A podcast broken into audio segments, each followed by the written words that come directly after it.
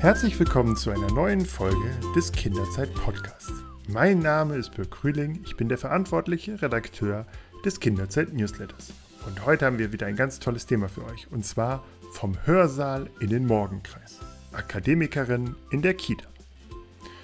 Und darüber spreche ich mit Peter Kloß. Er ist Professor für die Pädagogik der frühen Kindheit an der Uni Hildesheim. Doch bevor wir uns über Akademiker in der Kita unterhalten, möchte ich nochmal unserem heutigen Sponsor danken. Das ist wieder betzold.de und das ist euer Experte für Kindergarten, Krippe und Schule.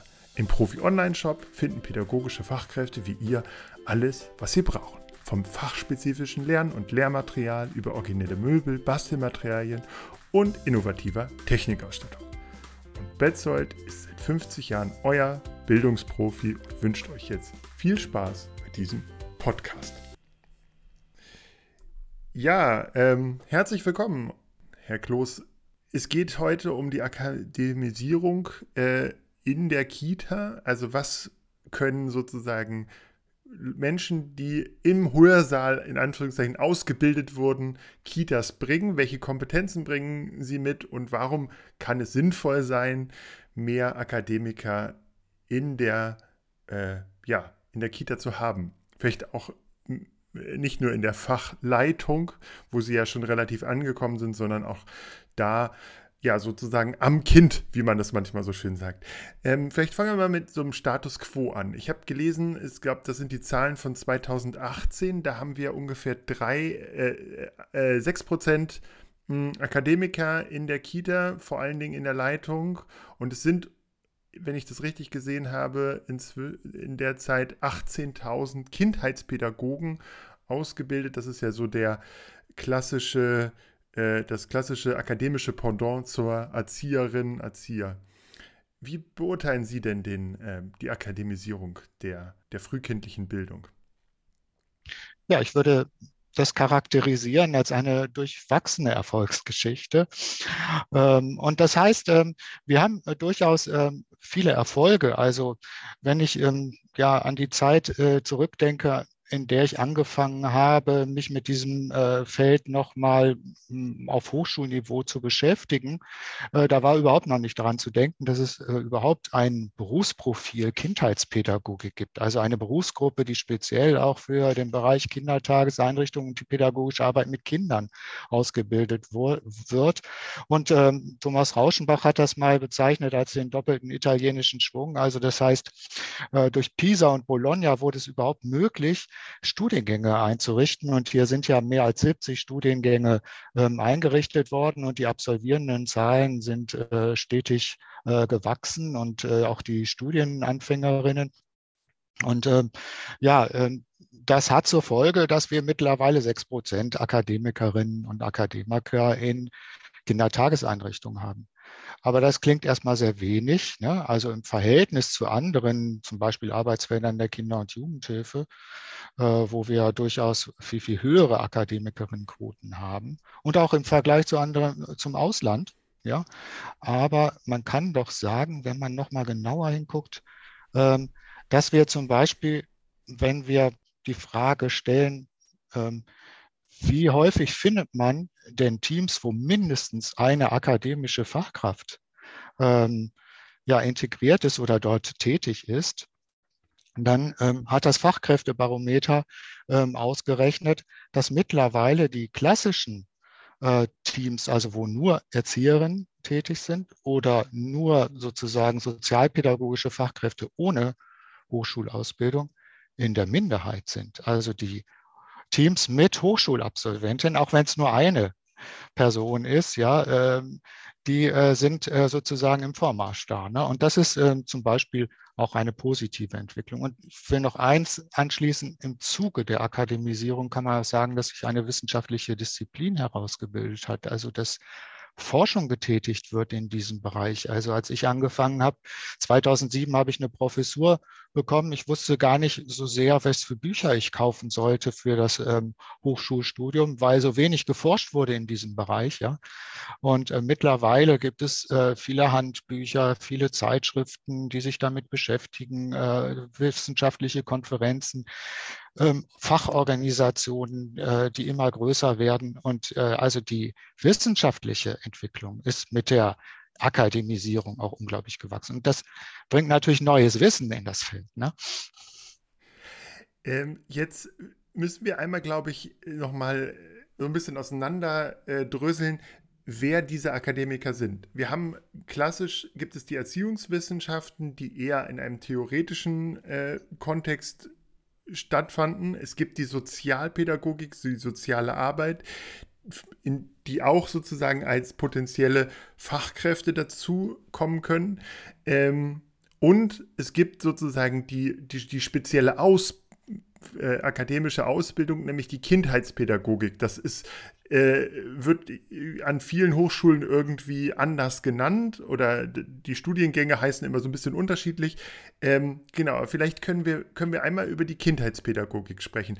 Was ist das für ein neuer, relativ neuer Studiengang? Ich glaube, wenn ich die Zahlen, ich glaube 2018 waren es 18.000 Absolventen. Das ist ja noch ein relativ junges Feld damit. Ähm, wie, äh, was beinhaltet dieser Studiengang und könnte man also sagen, dass das eine, ja, eine Erzieherinnenausbildung an der Uni ist oder tut man dem damit dem Unrecht, diesem Studiengang? Ja und nein. Und das ist auch so ein bisschen äh, schwierig, ähm, äh, genau das ähm, ja genau auszudifferenzieren und voneinander abzugrenzen, weil es doch auch ähm, große gemeinsame Schnittmengen gibt. Ne? Und äh, das Thema der Akademisierung ist äh, gerade auch äh, wieder sehr, sehr aktuell. Wir diskutieren zum Beispiel genau diese Frage im Studiengangstag und in der Kommission Pädagogik der frühen Kindheit. Wie kann man noch mal deutlicher machen, was das spezifische Profil der Kindheitspädagogik ist? Ne? Nun haben wir ein Berufsprofil ja, für die Kindheitspädagogik entwickelt, was ähm, auch noch mal genau beschreibt, in welchen Handlungsfeldern eigentlich eigentlich Kindheitspädagoginnen tätig werden und äh, was eigentlich sozusagen die Kompetenzen sind, die äh, in diesem Studiengang vermittelt werden. Also was der wesentliche Unterschied ist, dass die äh, Erzieherinnenausbildung eine Breitbandausbildung ist, also für eigentlich viele Bereiche der Kinder- und Jugendhilfe ausbildet und die Kindheitspädagogik ist, ein, ähm, ja, ist ein Bereich, der ähm, eine erziehungswissenschaftlich verankerte äh, Vermittlung ähm, ja, der Begleitung, der Bildung, Erziehung, Betreuung, Unterstützung von Kindern und ihren Familien im Alter von, da gibt es so ein bisschen äh, Auseinandersetzung drum zwischen 0 und 12 Jahren, vielleicht auch 14 Jahren ähm, bedeutet. Also die ähm, die, äh, die Kindheitspädagogik qualifiziert insbesondere auf die Begleitung des Aufwachsens Kindern. Ja, und äh, das ist nochmal ein Unterschied zur Erzieherinnenausbildung. Ähm, und sie ist natürlich an einer Hochschule verankert.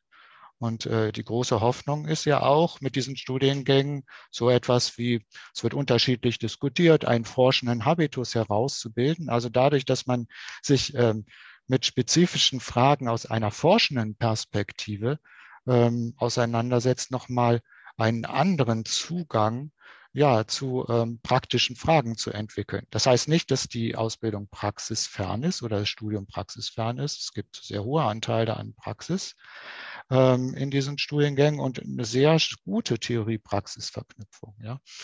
Ähm, ja, und dadurch ähm, sind äh, Kindheitspädagogen nochmal sehr, sehr stark an den aktuellen Entwicklungen in der Forschung ähm, dran, äh, näher vielleicht als auch ähm, die Fachschule das sein kann, weil sie ja sozusagen nicht direkt daran angekoppelt ist, kein Forschungsauftrag. Ne? Mhm.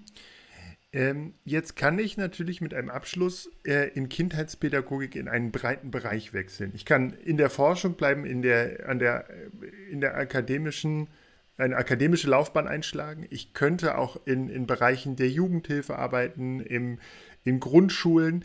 Ähm, Kita ist sozusagen nur ein Teil davon. Ich habe mit einigen Kindheitspädagogen schon mal bei, bei äh, Reportagen gesprochen und ähm, deren Meinung über Kita als Arbeitsfeld war ein bisschen geteilt. Also manche haben das so ein bisschen als Durchgangsstation gesehen, um sich sozusagen als erster, ein, ein, als erster Einstieg. Andere äh, waren da ganz zufrieden, hatten aber auch sozusagen Arbeitgeber, wo sie sich entwickeln konnten, weil, weil nämlich auch da eine einhellige Meinung war, Gruppendienst alleine ist mir nicht genug. Ich würde gerne die Kita als Institution voranbringen, also meine Kita als Institution voranbringen. Gleichzeitig wurde gesagt, dass direkt vom Hörsaal auf die Leitungsposition auch nicht erwünscht war, sondern die Arbeit am Kind wurde auch sehr geschätzt. Deshalb meine Frage, ist sozusagen Kita ein attraktiver, ein attraktives Arbeitsumfeld für, für Kindheitspädagogen? Ja, und äh, ich habe ja eben von der, durchwachsenen Erfolgsgeschichte gesprochen und äh, das äh, kommt da auch zum Ausdruck, ne? dass also einerseits kann man wirklich äh, sagen, dass ähm, ja viele Absolvierende dieser Studiengänge sehr, sehr gerne in diesem Arbeitsfeld arbeiten, aber auch Erziehungswissenschaftlerinnen und ähm, Sozialpädagoginnen, äh, dass sie dort sehr gerne ähm, ähm, arbeiten, teilweise auf Trägertreffen, äh, die sozusagen auch sowas wie Konzepte für Berufskarrieren verfolgen und äh, akademische Fachkräfte in besonderer Weise nochmal unterstützen.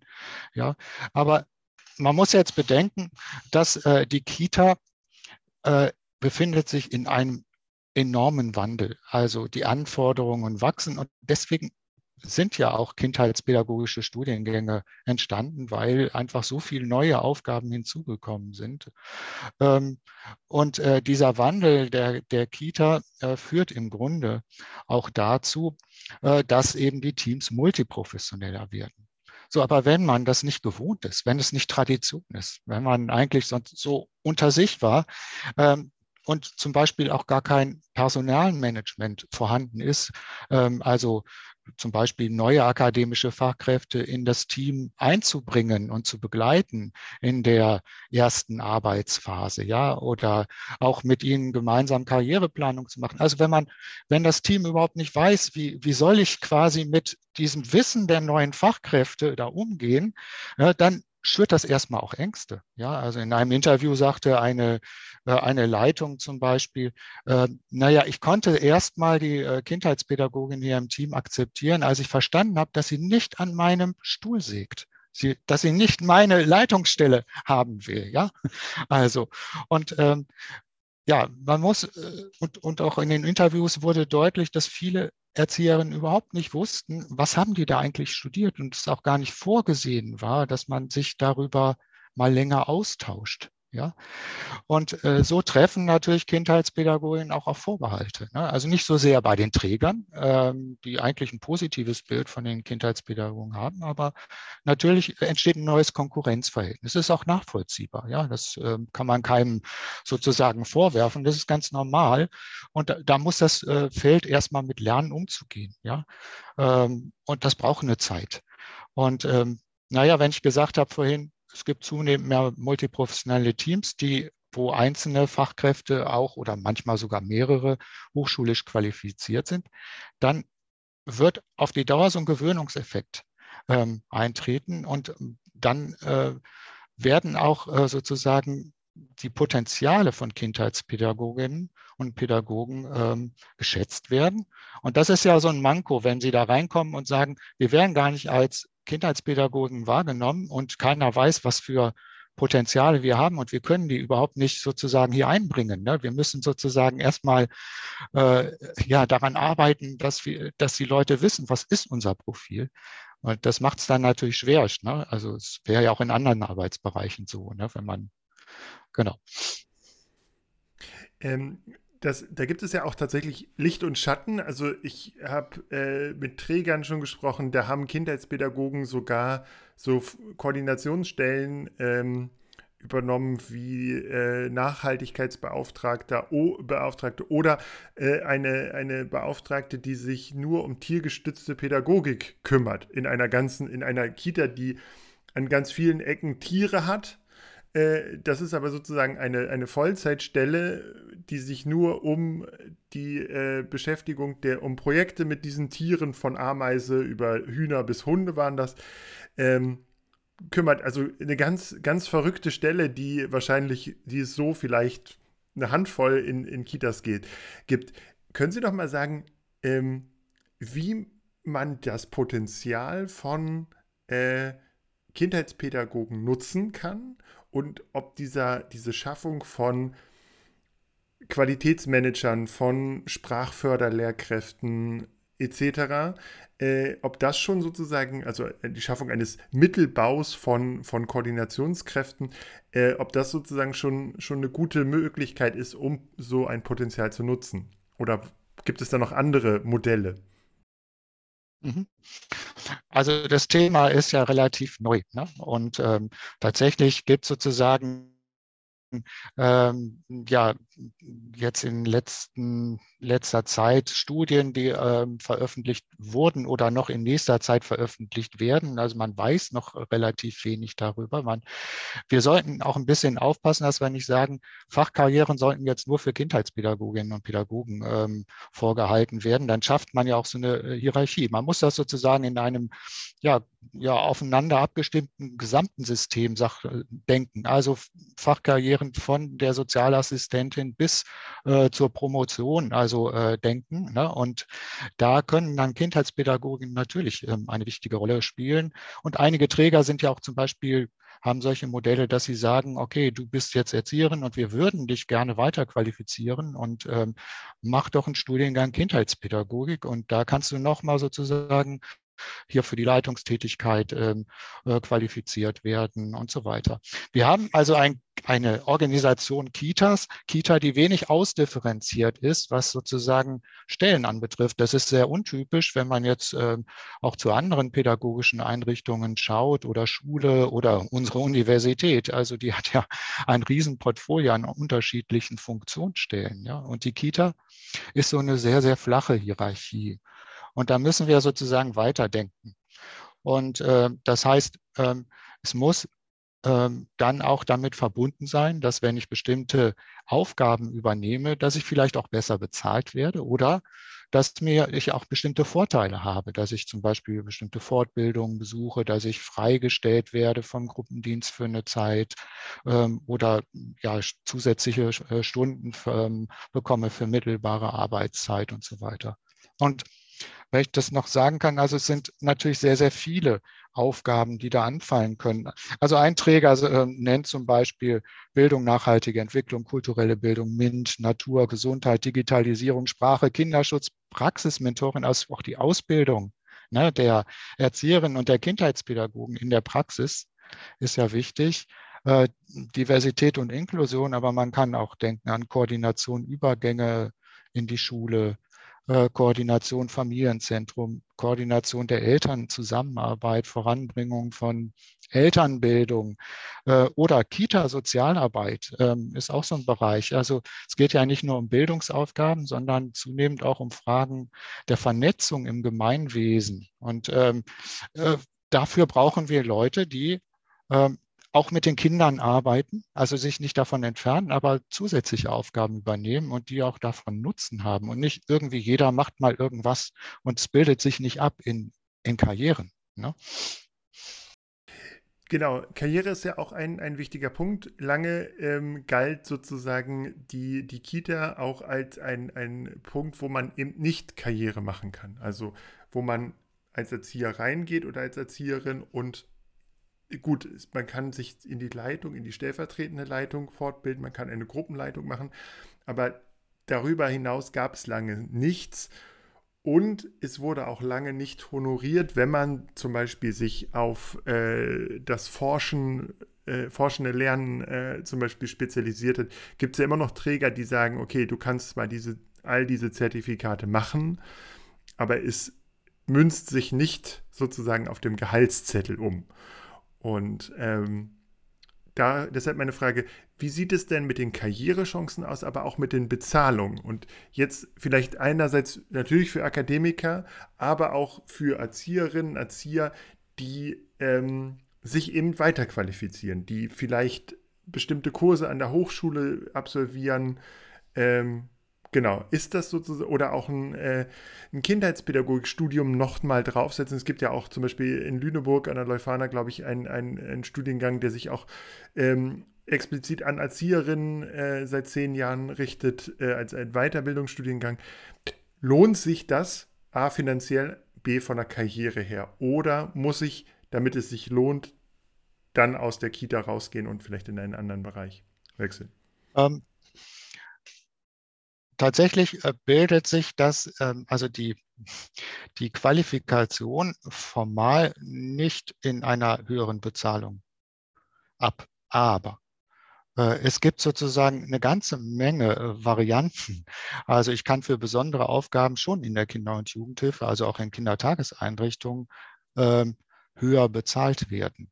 Ja, aber das System ist nicht so besonders ausgefeilt. Ja, ähm, und man weiß auch gar nicht so viel darüber. Also eine, eine Leitungskraft, die kann durchaus, äh, wenn sie in einer großen Einrichtung arbeitet, mit zusätzlichen besonderen Belastungen schon eine ganze Menge verdienen. Ja, also äh, die kann äh, durchaus äh, sozusagen auch auf dem akademischen Niveau bezahlt werden. Ja, also äh, und äh, auch die Träger haben manchmal sozusagen relativ äh, Freiräume, das zu tun, mehr als sie manchmal zugeben. Ähm, insbesondere im Rahmen des Fachkräftemangels wird, werden vielen, also gerade in Städten, wo sozusagen hohe Mieten sind und so weiter, Erzieherinnen alles Mögliche angeboten, ne, damit äh, die äh, Fachkräfte gewonnen werden können. Also da sind schon einige Spielräume da, ja, aber man darf jetzt nicht nur denken, ähm, dass äh, die Karrieren nur innerhalb des Gruppendienstes oder der Leitung von Kitas ähm, zu sehen sind.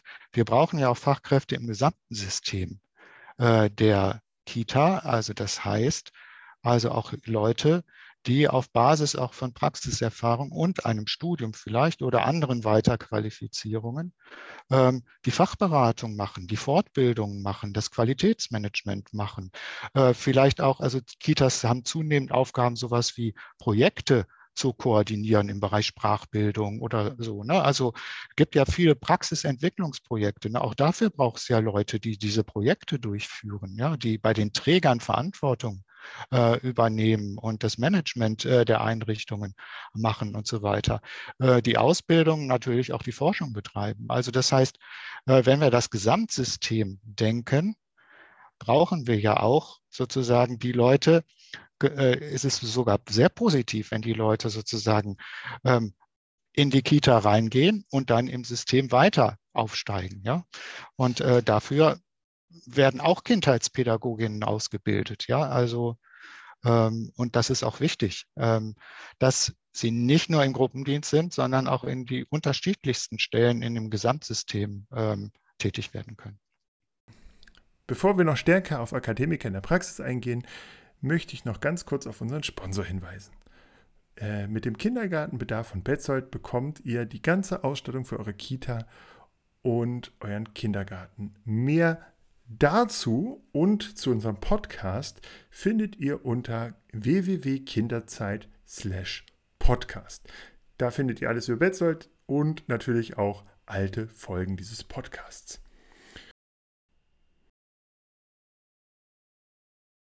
Mhm. Ähm, wie sieht es denn eigentlich mit dem Ausland aus? Da wird ja häufig kommt in diesem Thema immer wieder sozusagen Beispiele aus anderen Ländern, ähm, wo teilweise die Ausbildung anders ist, wo, wo akademisch Kindheitspädagogik stark mit, dem, mit der Grundschule verknüpft ist, wo es höhere Akademikerquoten gibt.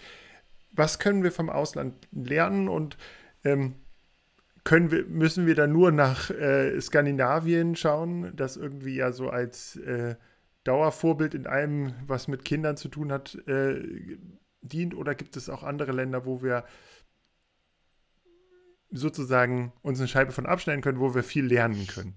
Ja, ähm, es ist hm, manchmal in der Diskussion um die Akademisierung wurde sehr leicht sozusagen und sehr auf einfache Weise auf andere Länder geschaut. Und äh, man muss auch schauen, dass äh, diese äh, Systeme sehr, sehr unterschiedlich aufgebaut sind. Ne? Jetzt könnte man zum Beispiel sagen, ähm, naja, also wir haben zum Beispiel in Frankreich ähm, haben wir eine hohe Akademikerinnenquote im, im Bereich der frühen Bildung, aber es ist ein sehr stark schulisch ausgebautes System, ja, École maternelle, ja.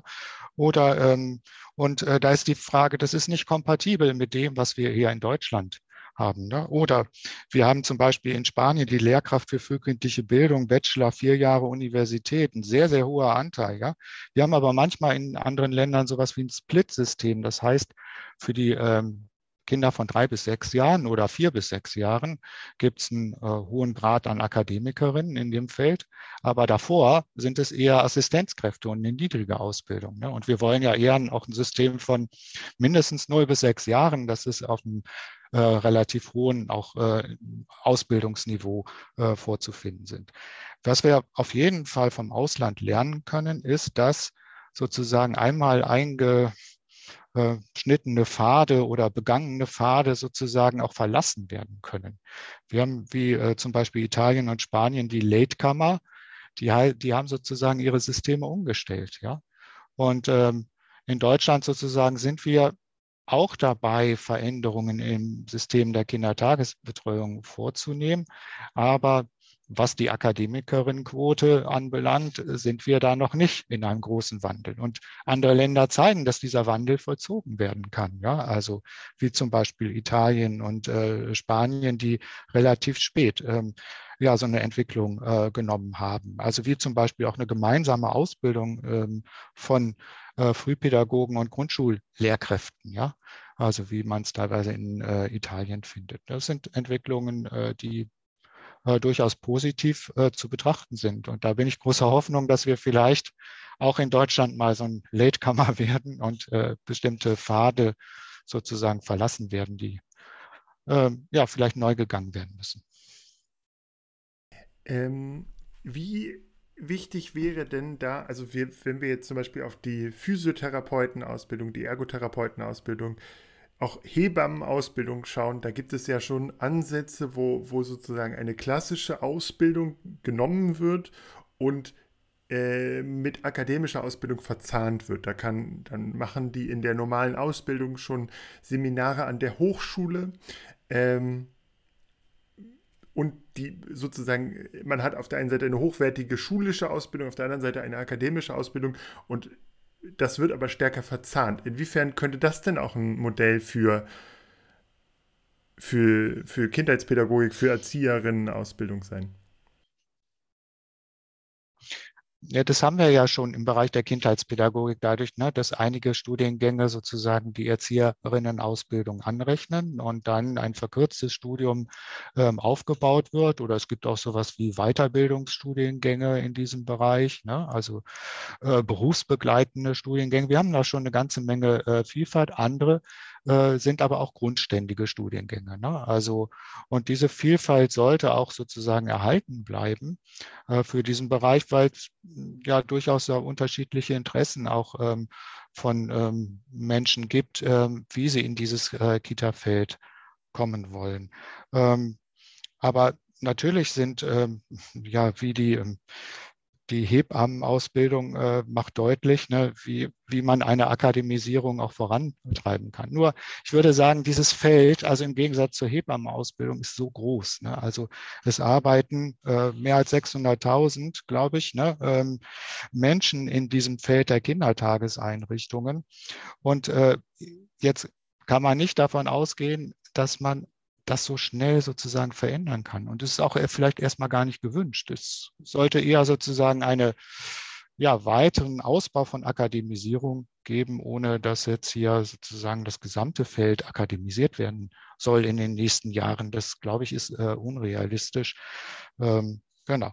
Ähm, und äh, da ist sicherlich zum Beispiel auch nochmal eine Überlegung wert, äh, die Masterstudiengänge auszubauen in diesem Bereich um da nochmal ganz spezifische Qualifikationen auch zu ermöglichen. Das bringt mich äh, zu einer anderen wichtigen Frage und zwar, inwie man lernt ja in der, in so einer, äh, auch wenn diese Aufgabe sehr, äh, diese Studiengänge sehr praxisnah sind, lernt man ja auch trotzdem forschend zu denken, wissenschaftlich zu arbeiten, vielleicht größere Komplexe nochmal äh, auch aus Forschersicht zu be betrachten. Ähm, was bringt mir diese Perspektive im Alltag mit den Kindern?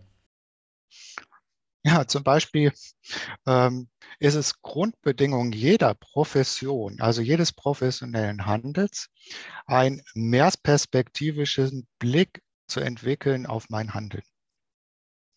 Das heißt, ähm, wenn ich in der Teamsitzung sitze zum Beispiel und mit meinen Kolleginnen ähm, diskutiere, was können wir in Bezug auf ein Kind machen, sei es äh, geht es um Hilfe oder geht es um Bildungsbegleitung. Ähm, äh, wie kann ich sozusagen ähm, meine Perspektiven einbringen? Dann ähm, ist ein multiperspektivischer Blick ähm, auf das, wie ich handle, auch in meinem Alltag, also nicht nur in der Teamsitzung, zentral. Und ich, äh, wir sind äh, in akademischen Studiengängen gehen sehr stark davon aus, dass ähm, wir auch durch forschendes Lernen ja so einen multiperspektivischen Blick ähm, ermöglichen können. Also dann ist nicht nur sozusagen, das, das macht ja auch einen Unterschied aus ähm, äh, in den Qualifikationsstufen. Es geht nicht nur darum zu lernen, wie beobachte ich jetzt, welches Verfahren, äh, welche Verfahren gibt es denn da, sondern auch einen kritischen Blick darauf zu werfen, was macht denn Beobachtung im Kita-Alltag mit Kindern? Ähm, was für Effekte hat das? Welche Nachteile kann das auch haben? Ne? Was für Bilder von Kindern entstehen da? Wie gehe ich, wie beziehe ich das auf Fragen von Gender und Diversität? Ja, äh, solche Fragen sind, äh, sind komplex und äh, die äh, können insbesondere nochmal in akademischen Aus äh, Studiengängen ausgebildet werden. Und da hilft es dann auch, sowas wie Fallanalysen zu machen, ja, ähm, äh, forschungsbasiert, ja, äh, durch qualitative Forschung. Ähm, das Ganze bringt mich noch zur, zur letzten Frage. Und zwar, Sie hatten jetzt gesagt, viele Perspektiven sind gut in einer Kita. Jetzt haben wir theoretisch ja aber auch noch viele andere Fachkräfte, die mit Know-how in die Kita kommen könnten. Wenn man sich sehr ausgezeichnete Kitas ansieht, dann die vielleicht auch schon lange Traditionen in, in, als Familienbildungsstätte oder Inklusionen haben, da ist es ja auch häufig so, dass die es geschafft haben, frühzeitig andere Fachkräfte reinzuholen. Ergotherapeuten, Physiotherapeuten, ähm, Genau, und einfach also sozusagen ein sehr multiprofessionales Team zu haben. Vielleicht noch Menschen, die als Erziehungspfleger oder Heilpädagogen sich besonders mit, mit dem Thema äh, Inklusion auskennen. Ähm, jetzt haben aber fast alle Kitas ist einen großen, ein, ein, eine großes, große Herausforderung mit Heterogenität. Ähm, wäre es da nicht gut, sozusagen Kita weit zu öffnen für andere Professionen und zu sagen, okay, wir, wir als Kita habe ich die Chance, nicht nur sozialpädagogische Assistenten, Erzieherinnen etc., vielleicht Heilerziehungspflege einzustellen, sondern eben alles, was, was mit Kindern zu tun hat, in Anführungszeichen. Wäre das nicht ein großer Gewinn und ähm, genau, wird da nicht viel Potenzial verschenkt. Mal abgesehen davon, dass es natürlich nicht so viele von diesen Berufen gibt. Ja, das ist ja schon voll im Gange. Ne? Also gerade durch den Fachkräftemangel, es ist in den letzten Jahren ähm, sehr weit geöffnet worden. Leider ähm, ist es nicht so, dass, also deswegen ist es auch wichtig, dass wir über Akademisierung reden, nicht so sehr mehr die Akademisierung im Blick gewesen, sondern die Öffnung für viele andere ähm, auch äh, Kurzqualifikationen und so weiter. Ja, oder wir haben in Niedersachsen die Quickkräfte gehabt. Also es, das kann, es ist dann auch eine Försterin und so weiter, die dann in der Kita arbeitet. Ja. Ähm, erstmal würde ich sagen, die Öffnung der Kitas ist notwendig. Also sonst kann der Fachkräftemangel überhaupt nicht bewältigt werden die akademischen Fachkräfte sollten viel mehr als Strategie auch sozusagen in den Blick äh, geraten, wieder mehr. Also das äh, wäre ganz, ganz wichtig für die nächsten Jahre, äh, auch die Studiengänge da auszubauen, ja, und ähm, äh, ja, mehr akademische Fachkräfte zu gewinnen. Ähm, zugleich muss man sagen, hm, dass ähm, akademische Fachkräfte, äh, Entschuldigung, ähm, also multiprofessionelle Teams dann gut funktionieren, wenn eine sehr, sehr gute Qualifikation als Grundbasis im Team schon vorhanden ist. Also es spricht überhaupt nichts dagegen, auch Menschen einzustellen, die eine ganz andere Karriere haben. Ich habe auch viel mit Menschen zusammengearbeitet, die keine pädagogische Qualifikation hatten. Auch das soll möglich sein, wenn eine gute Basis im Team da ist und wenn es sowas wie Personalmanagement gibt, um sozusagen Multiprofessionalität, wenn man einfach die Menschen zusammensteckt, ist kein Schlüssel für mehr Perspektivität, sondern man muss das gestalten. Das zeigen also das zeigen sonderpädagogische Einrichtungen und äh, integrative Einrichtungen, die klassischerweise schon, das haben Sie angesprochen, ne, schon also ein breites Spektrum an Berufsgruppen haben, ja, äh, wo Erziehungswissenschaftlerinnen, Psychologen, Erzieherinnen, Heilerziehungspflegerinnen, Heilpädagogen in Teams zusammenarbeiten. Aber auch da gilt es sozusagen, dieses Thema Multiprofessionalität gut zu begleiten. Also wir haben Teamgespräche dazu aufgenommen und, ähm, äh, und es zeigt sich nicht immer, dass sozusagen die Chancen der Multiprofessionalität da genutzt werden können. Vielleicht noch eine Anmerkung. Äh, eine Studie in Baden-Württemberg hat gezeigt, je niedriger die Qualifikation ist, desto äh, mehr wird Multiprofessionalität auch als Herausforderung angesehen. Ja, also je höher die Qualifikation ist, desto besser können die Menschen auch die, die, die Chancen, die mit Multiprofessionalität verbunden sind, äh, nutzen.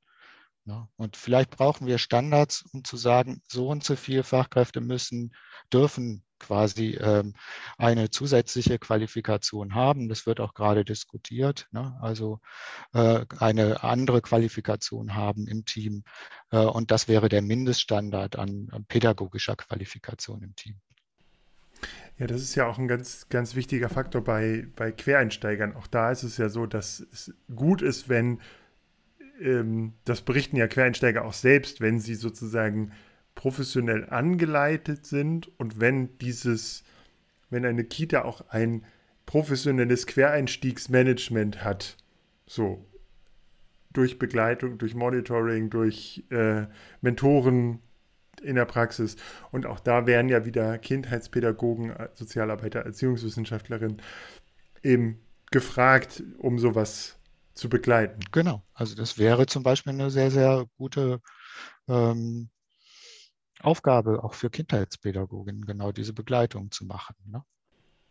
Ja.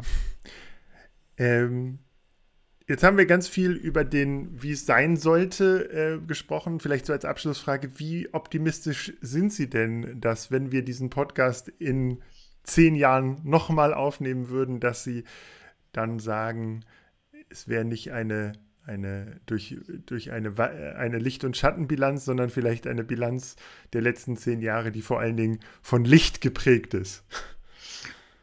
Ja, ähm, ich, glaube, dass wir in zehn Jahren äh, schon weiter sind, also in, in vielen Punkten, äh, dass wir die, es ist so ein bisschen eine Stagnation im Augenblick bei der Akademisierung, dass sozusagen das wieder überwunden wird und äh, es einen weiteren Ausbau auch dieser Studiengänge gibt, weil alle äh, Studienergebnisse zeigen und deuten darauf hin, äh, dass ähm, es hm, sinnvoll ist, äh, diesen Ausbau auch an Akademikerinnen und Akademikerinnen äh, zu betreiben, dass es äh, positive Effekte in diesem Feld hat.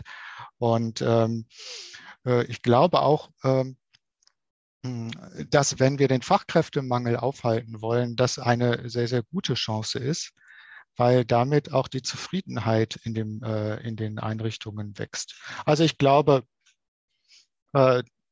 dass Politik äh, da gar nicht mehr drum rumkommt, dauerhaft da auch äh, Veränderungen zu erreichen. Und äh, da bin ich, bin ich optimistisch. Und als Hochschullehrer muss ich das sein, der sozusagen auch für diesen Bereich qualifiziert. Und äh, meine Kolleginnen und Kollegen, wir arbeiten daran, äh, das Thema weiter voranzubringen. Deswegen glaube ich, wird es eine positive Entwicklung geben. Das ist ein, ein optimistisches und schönes Schlusswort. Ja, vielen Dank äh, für Ihre Zeit. Ich glaube, wir haben viel über Kindheitspädagogik äh, gelernt und äh, alle, die sich dafür interessieren, den verlinken wir natürlich noch entsprechende Studiengänge und Infos in den Shownotes. Und genau, ich, Uni Hildesheim äh, ist da natürlich ein guter, guter Anlaufpunkt. Äh, schöne Uni, schöne kleine Uni, schöne Hochschulstadt auch. Kann, kann ich sehr empfehlen. Okay, genau. ja, dann vielen Dank für Ihre Zeit und bleiben Sie gesund, kommen Sie gut durch die äh, studienlose Zeit und äh, genau. Ja, auch vielen Dank, Herr Grüling, für das Gespräch und äh, ja, vielen Dank. Tschüss. Tschüss. So.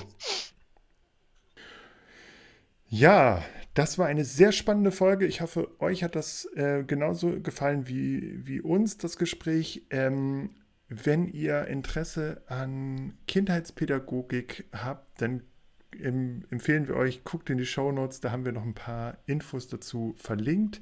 Ähm, sonst bleibt mir eigentlich nur noch äh, allen fürs Zuhören zu danken und nochmal zu sagen, dass diese Folge von Betzold präsentiert wird. Und das ist euer Experte für Kindergarten, Krippe und Schule. Und damit bis zum nächsten Mal. Tschüss.